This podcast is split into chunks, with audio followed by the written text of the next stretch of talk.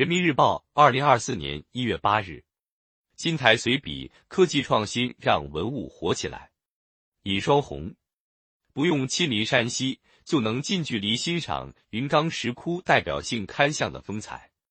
前不久在国家博物馆亮相的华彩万象石窟艺术沉浸体验展上，等比例高保真三 D 打印复制的云冈石窟第六窟文书问及屋形龛，让不少观众惊叹连连。展览上。艺术家们结合数字绘制、三 D 投影和 AI 技术等，展现克孜尔石窟、敦煌莫高窟、云冈石窟等的艺术风格与丰富内涵，为观众献上一场沉浸式的艺术盛宴。沉睡的文物像是一扇上了锁的窗，推开这扇窗，让文物活起来，可以从中窥见历史的发展、文明的演变、文化的传承，而科技。就是开锁的一把关键钥匙。中央宣传部、文化和旅游部、国家文物局等十三个部门联合印发的《关于加强文物科技创新的意见》提出，充分发挥科学技术对文物事业发展的支撑引领作用，优先补齐科技基础条件短板，这有利于进一步激发科技创新这一文物事业高质量发展的核心动力，为保护文物。延续文脉、繁荣文化提供有力支撑。很长时间内，我国考古领域存在科技手段运用不够、科技创新水平不高的情况。如今，这种状况有了很大改变，越来越多黑科技被引入考古全链条。比如，在四川彭山江口明末战场遗址考古发掘中，考古团队采用高精度磁法。电阻率成像技术等多种地球物理探测手段，为岷江河道做了 CT 检查。通过 3D 模型清晰呈现沙石下的河道情况，再通过水力学试验分析文物被冲刷产生位移的规律，确定了遗址范围和重点发掘区域。从首产是天书到慧眼蓝古幽，前沿技术的引入，不仅改善了文物发掘的条件，提高了发掘效率。也有利于减少发掘工作对文物的影响，更好保持文物原貌。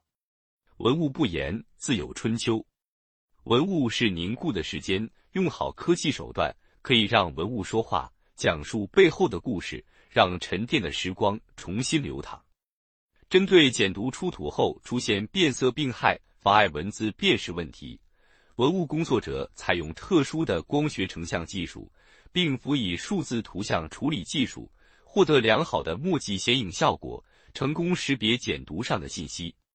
碳十四测年、古 DNA 分析、同位素分析技术应用越来越广泛，极大的丰富了我们对古代历史的实证性认识，把我们对古代社会的研究不断推向深入。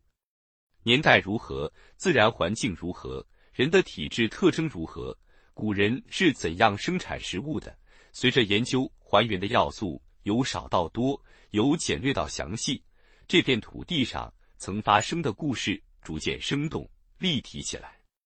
传承是为了更好发展，发展才能更好传承。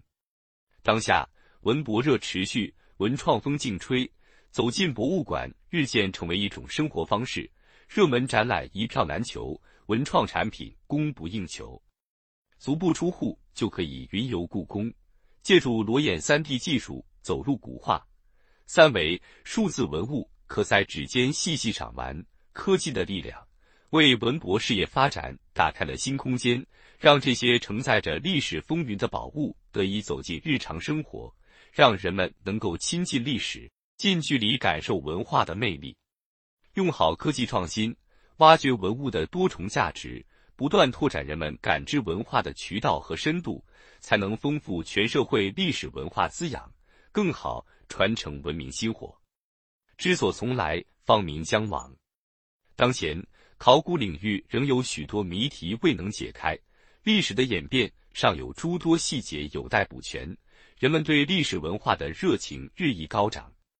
无论是更好进行遗址发掘、研究分析，还是进行文物修复。展示传播都对用好科技手段提出了更高要求，